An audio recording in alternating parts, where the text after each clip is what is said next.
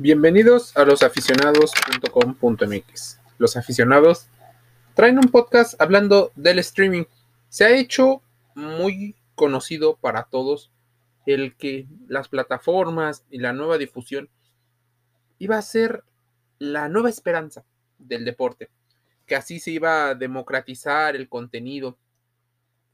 Lo cierto es que hoy sabemos que ante el hartazgo del aficionado, del seguidor, al deporte y sobre todo ese deporte físico, al mal espectáculo, ese deporte no ha logrado enganchar, enamorar, eh, engagement, interacción con el, con el seguidor y mucho menos con el joven. ¿Qué está ocurriendo? Entre el encarecimiento de los productos, sobre todo en los deportes populares como el fútbol, se ha hecho evidente que el deporte no está siendo barato. Los jóvenes les parece más placentero y una sensación que es primordial para el deporte, que es el sentido de pertenencia. Está siendo más fácil acudir a los esports o simplemente dejar los, los deportes y los juegos con tal de meterse en el entretenimiento. Por eso, ante la baja influencia que tiene el deporte en su práctica. La gente, sobre todo las empresas, apuestan por el estilo de vida. Ya no apuestan porque cada vez más personas se matriculen al deporte. Se apuesta porque luzcan cómodos.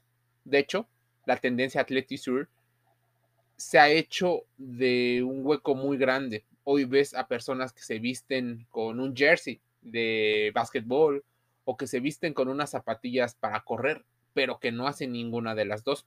Así está pasando con el streaming. El streaming, lejos de parecer una opción democrática o una de esas tantas opciones que tiene el aficionado, lo que vemos hoy es que tienen que pagar por ese contenido exclusivo para poder ver a su equipo favorito, a su atleta de preferencia.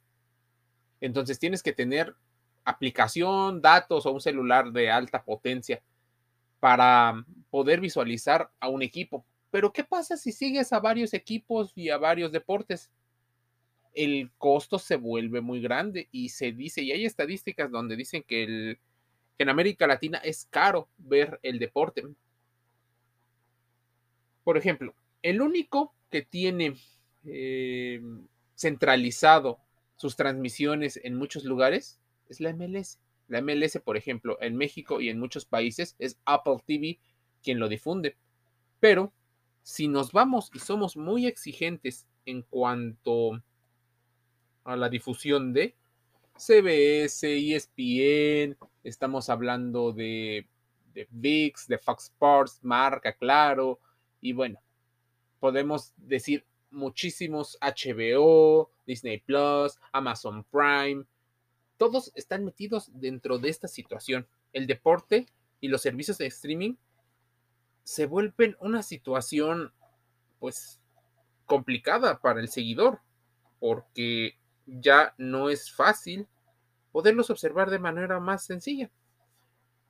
Los mercados más relevantes de, de América Latina, por ejemplo, ven como Fox Sports Premium y las canales Star Plus, HBO, Paramount Plus y Sky Sports se juegan pues el costo en dólares de transmitir el deporte.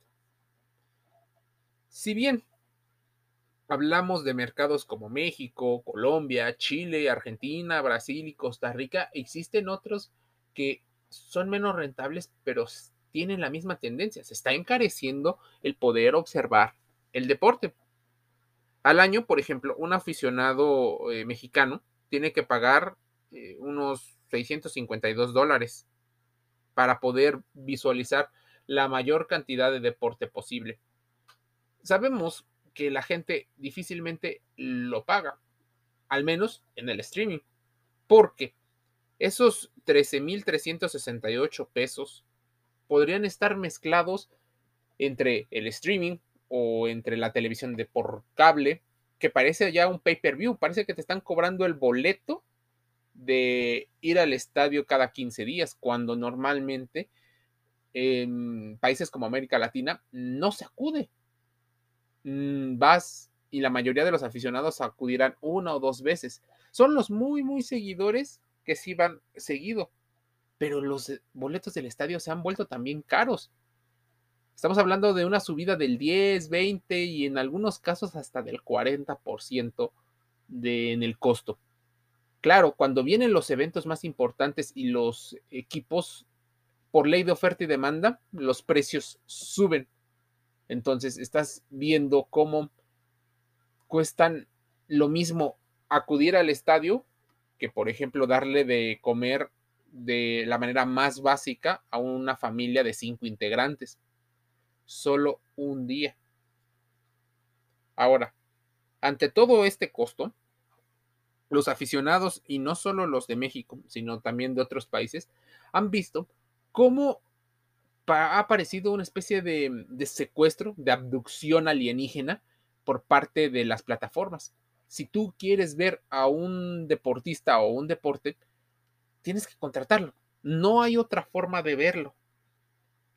Porque han pagado los derechos en exclusiva para que se transmita y las IPs ya detectan de qué lugar. Obviamente pues, hay eh, fraudes que han evadido esta situación, pero es un delito, así que ten cuidado con hacerlo. El streaming se ha convertido en mucha oferta, pero con grandes barreras para los espectadores, porque no es fácil obtener una difusión tan masiva. Se están dando cuenta que el deporte ha encarecido y ellos han encarecido su oferta, pero como es lo único que se puede ver, probablemente le estén dando la bienvenida a deportes más disruptivos. ¿Quiénes podrían ser?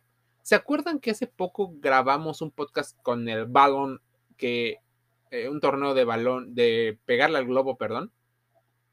Sí, ese que hizo Gerard Piqué y Ibai Llanos, que tuvo espectadores, miles de espectadores y que fue altamente rentable. Bueno, los deportes tradicionales sean una situación y torneos de fútbol, la NFL y NBA no los ven como una competencia, pero ahorita, con el tiempo, así como pasó con los eSports, el streaming apostará por este tipo de situaciones, tanto por el streaming, de hecho, marcas como Pepsi, Pepsi Cola, han decidido salirse del patrocinio del fútbol americano para enfocar ese dinero a donde están sus nuevos espectadores, en búsqueda de que la nueva generación sea que consuma esos refrescos. Las ligas y los partidos de fútbol se han vuelto una situación difícil. Netflix, Spotify, Disney, HBO enfrentan una guerra. El mercado global del streaming tiene un valor alrededor de los 20 mil millones de dólares. Y según eh, algunos reportes dicen que se va a empezar a comer el deporte mm, profesional y las, los derechos de transmisión tanto con las televisiones públicas como la televisión privada, a un alrededor de unos 88 o 90 mil millones de dólares para el 2028. Para el 2030, 100 millones, 100 mil millones de dólares es lo que moverá el deporte a partir del streaming.